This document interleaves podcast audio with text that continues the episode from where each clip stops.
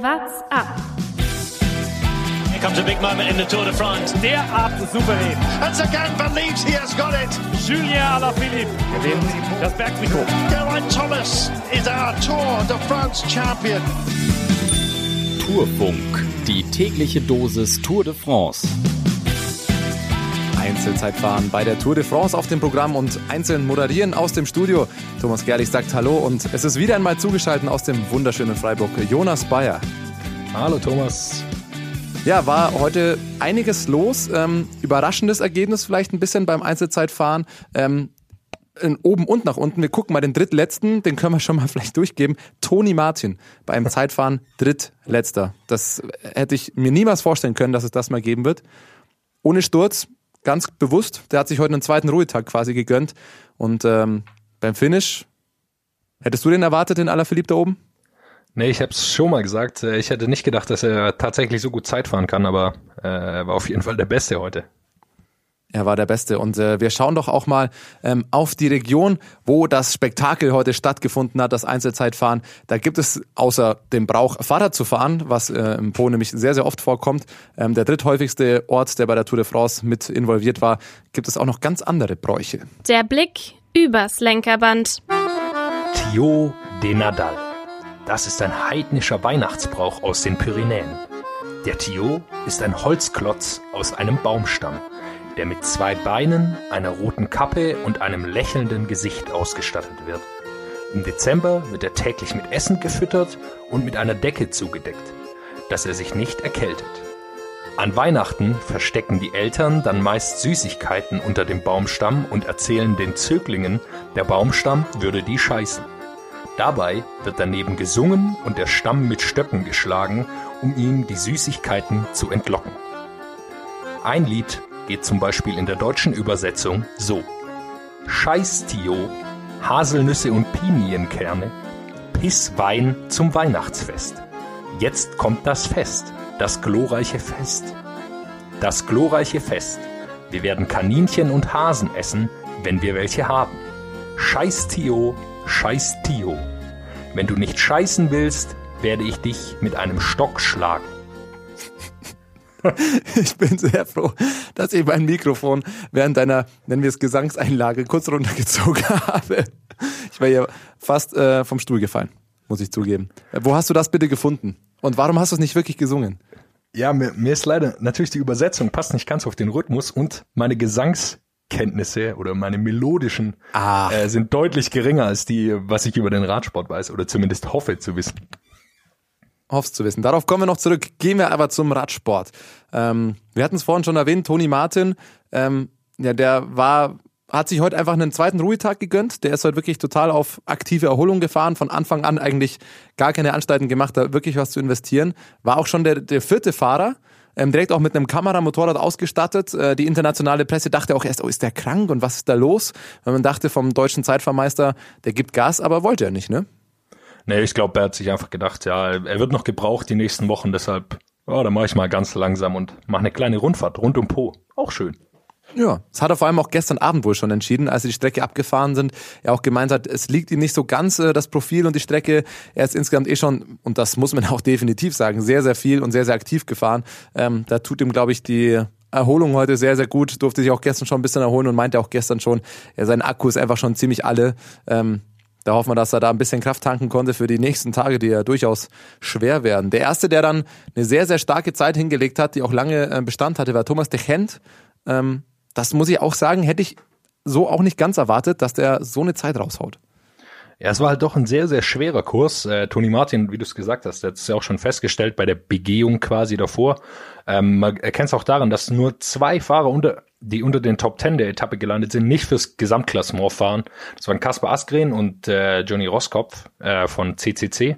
Äh, das heißt, es war so ein schwerer Kurs, sehr anspruchsvoll, technisch schwer, sehr viel berghoch. Ich glaube, das hat man unterschätzt, wie weit es berghoch geht, auch wenn man sich das Profil mal anschaut. Äh, ich glaube, da war das doch deutlich schwerer, als, als ich auch dachte. Ja, da war schon so eine, so eine kleine Welle drin, ne, mit 100 Höhenmetern. Ähm, die man da relativ früh erstmal hochprügeln äh, musste. Ähm, die Zeit von Thomas de Gent, die hielt relativ lange. Einer, der bisschen, die fast geschlagen hätte quasi, der bisschen rankam, war Rigoberto Uran auf 2,7 Zehntel Sekunden.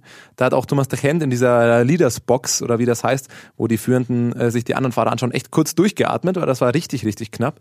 Ähm, und dann kam Garen Thomas, von dem man das erwartet hätte, dass genau das passiert. Eine deutliche neue Bestzeit. Er war 22 Sekunden schneller als Thomas de Gent. Ähm, hat ein sehr, sehr gutes Zeitfahren hingelegt. Und von dem dachten ja die meisten auch, äh, dass er das am Ende holen wird. Ja, man hat natürlich gedacht, wie immer, äh, kurz vor Schluss kommt einer von Team Ineos, äh, holt sich die Bestzeit und dann war's es. Aber diesmal nicht. Da kam noch der französische ICE quasi um die Ecke und äh, hat sich die absolute Bestzeit geholt. Nochmal 14 Sekunden schneller. Und er hat wohl 8 Sekunden rausgeholt, wenn man diesen Zwischenzeiten glauben kann, die da eingeblendet werden. An so einem kleinen Hügel, nochmal kurz vor Schluss, hat er wohl nochmal kurz 8 Sekunden rausgefahren auf Thomas. Also Da hat er einen richtigen Sprint nochmal hingelegt. Ja. ja. Das hat er im Interview danach gesagt. Er hat dann äh, über das äh, Teamfahrzeug gehört, er sei wohl so ähm, 8 bis 10 Sekunden vorne und dann ist er nochmal bergauf richtig gesprintet und da hat er nochmal richtig, richtig viel Zeit rausgeholt. Äh, also diesen Punch, diesen dieses direkte Reintreten hat Alaphilippe einfach, er ist in einer, in einer Form, das ist, das ist Wahnsinn. Im Interview hat er auch gesagt, das ist die Form seines Lebens. Ähm, es ist eine, eine ganz neue Dimension auch quasi für ihn selbst und er will es momentan einfach nur genießen. Und äh, ich muss sagen, auch zum Zuschauen, wenn man das sich anschaut, das müssen auch wir einfach genießen, weil das war wirklich ganz, ganz stark. Ja, dass er diesen Punch hat, das war schon, das weiß man schon er, aus diesen Frühjahrsklassikern in, in Belgien, aber dass er es äh, quasi in einem Zeitfahren über so eine Distanz dann schafft, gegen die absolut Besten der Welt mitzuhalten, äh, absolut beeindruckend. Und dann äh, kann er seinen Punch nochmal ausspielen, äh, um da nochmal Zeit rauszuholen, wo diese klassischen Bergfahrer in dem Sinne äh, dann einfach auch nicht mithalten können. Ja, und dann äh, waren ein paar Favoriten, ähm, die aus anderen Gründen äh, nicht die Zeit aufstellen konnten, die sie wollten. Und da sind ein paar ganz, ganz bittere Geschichten dabei. Äh, der Schweizer Zeitfahrmeister Küng, der war relativ früh äh, schon auf der Strecke. Von dem dachte man, der stellt eine gute Zeit auf, auch leider gestürzt. Und auch vor allem, weil einer richtig, richtig schwer gestürzt ist. Vote von Arzt, der war auf Bestzeitkurs ähm, und ist, glaube ich, auf dem letzten Drittel war das ungefähr so schwer gestürzt, dass er äh, auch jetzt im Krankenhaus ist. Man weiß noch nichts Genaues. Ähm, aber das sieht äh, nicht nur nach heute im Krankenhaus bleiben aus, sondern das wird so wie das aussah. Der ist mit dem Knie, der ist in eine Kurve gefahren, äh, sehr, sehr eng und ist wohl mit dem Knie in diesen Absperrzäunen oder in diesem Werbebanner außenrum hängen geblieben und hat sich komplett das Knie verdreht. Ähm, ist da gestürzt und ist auch erstmal liegen geblieben äh, kurzzeitig, war auch noch in dem Pedal eingeklickt quasi, wo man da nicht so, sich nicht so schnell lösen kann. Ähm, und das sah schon echt sehr, sehr böse aus. Also das, den ja, schätze ich mal, fürchte ich mal, werden wir diese Tour nicht mehr sehen. Nee, diese Tour kann er eh nicht mehr mit natürlich, weil er ja nicht ins Ziel fahren konnte, aber er wird dieses Jahr wahrscheinlich, so wie es aussah, nicht fahren. Wir wollen da auch nicht zu viel spekulieren und einfach nur hoffen, äh, dass er so bald wie möglich wieder aufs Rad steigen kann und seinem, seinem Beruf nachgehen kann. Und äh, sah sehr, sehr übel aus. Schachmann, Maximilian Schachmann war auch auf guter auch Zeit. Bitter. Ist auch gestürzt, ist zum Glück nicht so schwer, in der gleichen Kurve sogar wie Wort von Art ähm, hat sich, ist aber auf die Hand gefallen. Da ist auch noch nicht so ganz klar, was, was rauskommt. Äh, er meinte wohl, er hätte so ein Knirschen in der Hand und er, er konnte sich dann auch nicht mehr richtig auf den Auflieger, glaube ich, legen und auch den Lenker nicht mehr richtig halten an der einen Hand, ähm, weil er ja, weil die sich wohl nicht so gut anfühlt. Da hoffen wir natürlich auch, dass das, äh, dass da noch Entwarnung kommt äh, und er die Tour weiterfahren kann ähm, und den Lenker richtig im Griff haben kann, weil das wäre natürlich sonst auch sehr, sehr bitter. Diese Kurve war ja auch, ähm, Schachmann hat äh, im Interview gesagt, die hat er anders in Erinnerung gehabt. Die sind das heute Morgen nochmal abgefahren und er hat das irgendwie im Kopf gehabt, dass die ein bisschen weiter aufmacht. Ähm, und das war eine sehr, sehr schwierige Kurve, wo dann wohl auch alle anderen sportlichen Leiter, ähm, sein Teamkollege, ähm, äh, hier, der andere Mann, Emanuel Buchmann, meinst du? So, danke. Das stand ich gerade komplett auf dem Schlauch. Ähm, der hat danach auch gesagt, dass da die sportlichen Leiter auch alle nochmal gesagt haben, da ganz, ganz locker fahren. Er ist da wohl auch komplett ruhig rumgefahren, weil die Kurve wohl echt äh, schwierig und gefährlich war. Ähm, und da hoffen wir mal, dass, ähm, ja, dass da möglichst äh, Schachmann äh, zurückkommen kann und natürlich auch ein Wort von Art ähm, und Schachmann. Ähm, gute Besserung, dass das nichts Böses ist. Ähm, aber wir wollen doch auch mal auf die guten Seiten blicken, denn es gab heute auch einige positive Erscheinungen. Ausreißer und Ausrutscher. Ja, einer der Ausreißer heute war absolut André Greipel. Der hat, er war danach im Interview nach seinem Zeitfahren und ähm, wurde quasi die Zeit von Toni Martin mitgeteilt und da hat er sehr, sehr ungläubig geschaut und was? Wie kann das sein?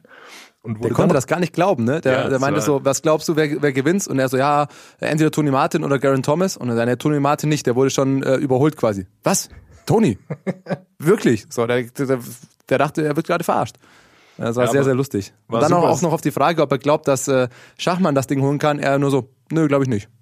Ja, war super, super ehrlich einfach. Direkt nach so einem Rennen ist er gefragt worden und äh, er hat einfach ehrlich geantwortet, was er denkt und äh, wovon er ausgegangen ist. Und es hat sich einfach gar nicht bewahrheitet, was da, was da am Ende rumkam. Mit, mit Martin und äh, Schachmann auch. Ja. Und Thomas, du hattest noch einen absoluten Ausreißer. Ja, wir hatten sie gestern schon, die technischen Skills, und heute kam einer, der hat was präsentiert, das hat mich umgehauen. Das war der offizielle, wie nennt man das, der, der Startgeber, die, die menschliche Ampel, der quasi die letzten fünf Sekunden der Fahrer auf der Rampe runterzählt, bis sie starten dürfen. Und der hat eine dermaßen sensationell gute äh, Runterzähltechnik gehabt, bei der er quasi äh, schwierig zu beschreiben. Er hat quasi die fünf Finger hochgestreckt, dann erst den Daumen eingestreckt, dann den kleinen Finger, dann den Ringfinger, aber dann den Daumen wieder hoch. Und also das war sensationell. Dann am Ende mit dem Zeigefinger, der als letzter übrig geblieben ist, nochmal auf den Fahrer gezeigt und ein Go gegeben. Dermaßen durchchoreografiert, das hat der wochenlang vom Spiegel geübt, ganz, ganz sicher. Schaut euch das bei uns auf der Twitter-Seite auch gerne nochmal an. Also das war mein Highlight, ehrlich gesagt. Das Super. war wirklich sehr gut. Aber Jonas, ich muss, ich muss zum Ausrutscher kommen. Und weißt du, wer das für mich heute oder was das für mich heute ist? Ich kann es mir schon denken, ja. So, wir hatten das schon den ganzen Tag, dass du gemeint hast, aller Philipp, das ist kein guter Zeitfahrer, äh, das kann der nicht. 15 oder 14 Sekunden, was es am Ende waren, schneller als Garen Thomas. Julian Alaphilippe in Augen von Jonas Bayer, kein guter Zeitfahrer. Was sagst du zu deiner Verteidigung? Ja, es gibt, es gibt nicht viel, was ich vorbringen kann. Ähm, ich hätte ihn natürlich nicht so stark eingeschätzt, auf keinen Fall. Ähm, der, ich hätte einfach gedacht, dass es noch mehr auf, auf diese Roller, äh, Rouleur-Qualitäten ankommt heute. Und es war ein sehr viel schwereres Zeitfahren, wo er einen riesen Vorteil hatte. Und er ist so, so gut in Form. Ähm, da sah ich, da war meine Prognose, die ich mit Lukas zusammen abgegeben habe, äh, sehr schlecht. Also ich habe die Prognose abgegeben, Lukas hat damals schon gesagt. Nimmt der den weiß Kollegen noch mit ins Boot? Nein, nein, das muss ich klarstellen. Das war ich, nicht Lukas. Lukas hat dagegen gehalten.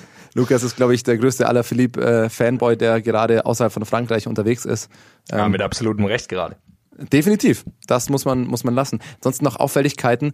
Das war auch ein äh, Fauxpas-Skandal. Ich, oder ich, ich, ich habe es nicht ganz fassen können. Roman Bardet hat heute angekündigterweise, das war geplant, sein Rad nach 16 Kilometern gewechselt.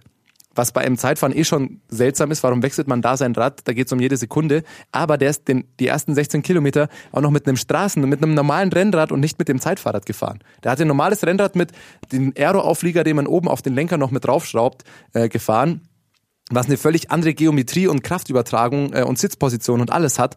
Äh, unverständlich. Ja, sein Plan war, war offensichtlich, man, man hat es öfter schon gesehen, äh, dass Leute ihr Rad wechseln. Beim Giro zum Beispiel gab es ein Auftaktzeitfahren, wo die erste Hälfte ganz flach war und dann ging es noch so einen ganz steilen Stich hoch und da gab es auch die Überlegung, ob das manche machen. Das heißt, manchmal beim Zeitfahren, wenn es am Anfang ging es ja quasi nur berghoch und sein Plan war offensichtlich, dass er diese Zeit für beim Wechseln, äh, dass er da weniger Zeit verliert durch den Wechsel, als wenn er mit dem Zeitfahrrad den Berg hochfährt.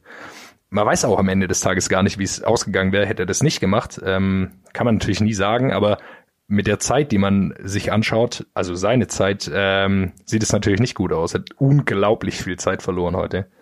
Das Ähm, ist Wahnsinn. ja, sehr, sehr, sehr, sehr schlecht von ihm. Oder sah auf jeden Fall sehr schlecht aus, da oben dann nochmal zu wechseln. Man dachte erst, er hat einen äh, Defekt, aber dann doch nicht. Und am Ende hat er zwei Minuten 26 nochmal oben drauf bekommen. Ja, das ist ja, hart. Harter Tobak für ihn. Also definitiv einer der Verlierer der heutigen Etappe. Ansonsten waren aber ein paar Fahrer, äh, die man durchaus als, als Gewinner bezeichnen kann. Ne? Du hast ja ein paar vorhin hast du erwähnt, die dich heute richtig umgehauen haben. Ja, klar, also neben Alaphilippe und äh, Jean Thomas ähm, haben mich heute überzeugt, äh, vor allem Rigoberto Uran, super Zeitfahren, du hast es vorher schon gesagt, äh, Richie Port, auch ein super Zeitfahren, Pinot und Steven Kreuzweig jetzt mal von den Gesamtklassementfahrern, die echt ein gutes Zeitfahren hingelegt haben. Und sagen wir mal so, Pinot ist zumindest noch in einer weiteren Schlagdistanz und Steven Kreuzweig jetzt auf, auf Rang 3 in der Gesamtwertung knapp äh, eine Minute, bisschen weniger als eine Minute hinter Jaron Thomas. Der hat sich in eine richtig gute Position gefahren durch sein gutes Zeitfahren, indem er da nicht noch mehr Zeit verloren hat. Äh, das heißt, die haben echt gute Arbeit geleistet, heute zumindest. Ja, wer mich heute noch sehr überzeugt hat, war David Bailey. Kennst du den? Nee, den kenne ich nicht. Ja, dann passt mal auf. Stravazen.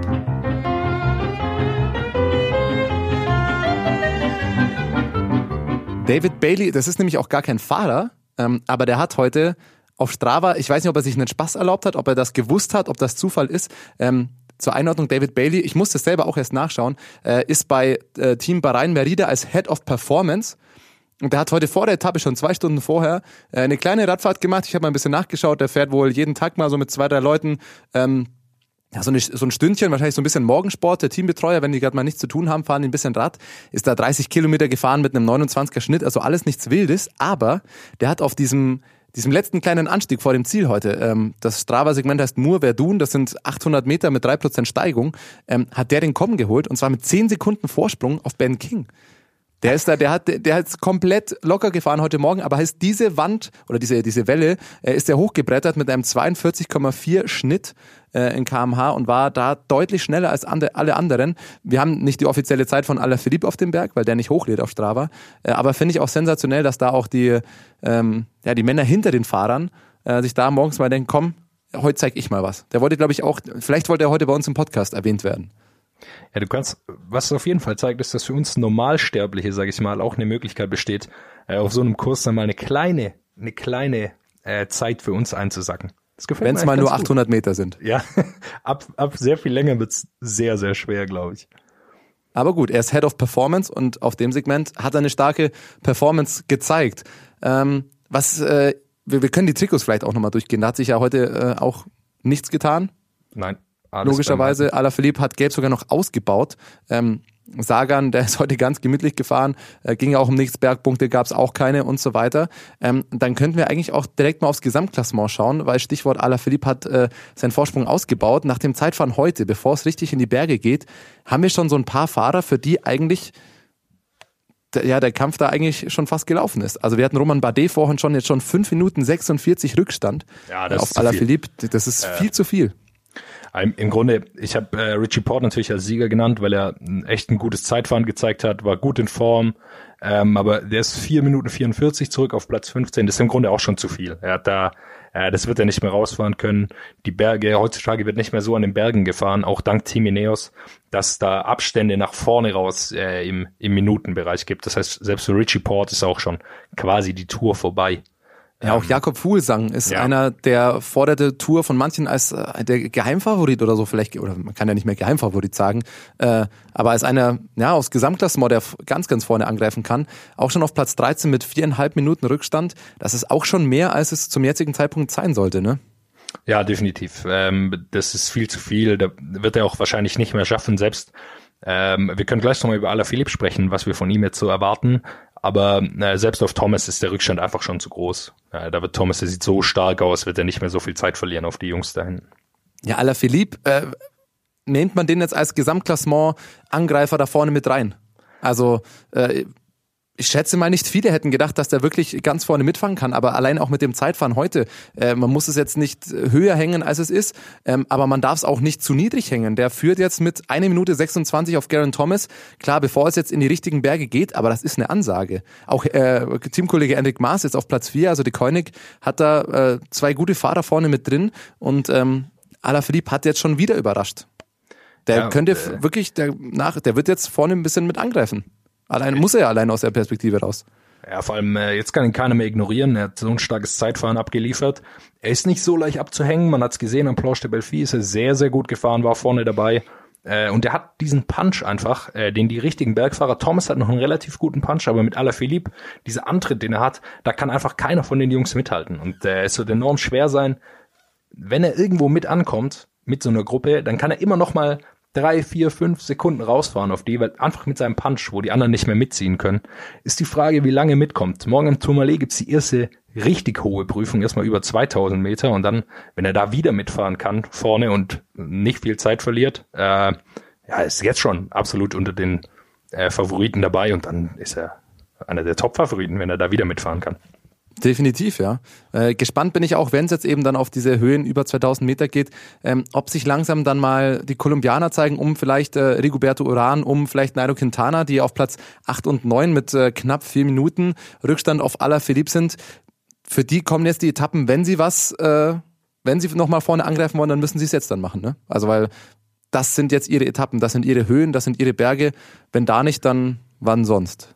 Ja, das, das ist für mich so die Grenze, sagen wir mal, mit einer realistischen Chance nach den Jungs, einfach weil es die Kolumbianer sind, weil es so hoch hinausgeht, dann vor allem später noch in den Alpen. Für die wird es natürlich darum gehen, dass sie möglichst schnell eins gegen eins fahren. Also dass es nicht heißt Thomas und fünf weitere von Team Ineos, sondern das heißt Thomas gegen Uran gegen Quintana äh, und nicht äh, quasi, also dass es zu diesem eins gegen eins Kampf kommt und dass sie dann hoffentlich für sie den Vorteil haben, da in den Bergen auch vorfahren zu können.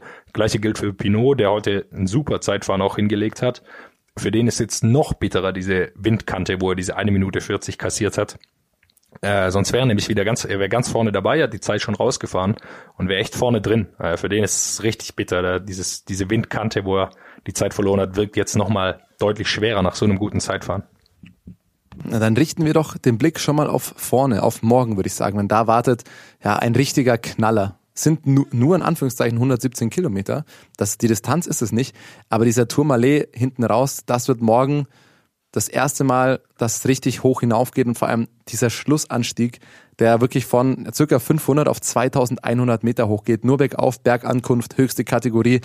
Das wird ein richtiges Spektakel. Also da freue ich, auf diese Etappe freue ich mich ja schon seit Start. Ähm, und ich auch ganz nett schon vorhin im Fernsehen hat man gesehen, das sind die ersten Zuschauer, die sind da auch schon seit zwei, drei Tagen mit dem Wohnwagen oben. Weil das so ein Spektakel ist, als wäre der jetzt noch denkt, er kann heute da noch hochfahren. Das ist schon abgesperrt, da kommt man schon nicht mehr hoch, weil jeder weiß, da wird es morgen ein richtiges Spektakel geben. Ja, das ist natürlich ein alter, ein altehrwürdiger Tourberg, äh, höchster quasi geteerter Pass in den französischen Pyrenäen, wo man höher geht's quasi nicht in Frankreich in den Pyrenäen mit dem Rad hoch. Das heißt, äh, da ist Spektakel vorprogrammiert. Äh, ich bin sehr gespannt, welcher von den Bergjungs da was versuchen wird, wie sehr Team das Tempo anziehen kann, dass keiner rauskommt und wie Alaphilippe sich schlägt. Das wird sehr spannend. Und weil am Sonntag geht's ja dann auch nochmal weiter, nicht ganz so hoch hinaus, aber auch nochmal eine Etappe mit drei Bergwertungen der ersten Kategorie. Also Samstag und Sonntag, das Wochenende wird vor dem Ruhetag jetzt echt nochmal, ähm, ja, da wird am nach Sonntag wissen wir schon mal ein bisschen mehr auf jeden Fall, was da so dieses Jahr und bei wem was noch gehen wird. Und das wird super, super spannend auch anzuschauen. Ich muss sagen, ich freue mich wahnsinnig. Ich habe richtig Bock auf die Etappe morgen ähm, und dann auch auf den Tourfunk logischerweise, weil da werden wir morgen einiges dann aufzuarbeiten haben. Ähm, ja. ja, ich würde fast sagen, wir entlassen unsere Hörer mit diesem mit dieser puren Motivation und dieser puren Lust auf diese geile Etappe morgen. Man kann es nicht anders sagen. Ja, wir sind alle sehr gespannt. Wird sicher grandios. So, damit ist das Zeitfahren beendet. Das letzte Zeitfahren der Tour de France. Morgen geht's dann so richtig los. Für viele beginnt ja die Tour de France vielleicht erst ab morgen. Da geht's richtig los. Tourfunk macht morgen ganz gewohnt weiter. Nach 13 Folgen kommt auch noch die 14. und so weiter. Wir bedanken uns fürs Zuhören heute und ähm, entlassen euch in, den, in die Träume von Tourmalet. What's up? Der Radsport-Podcast.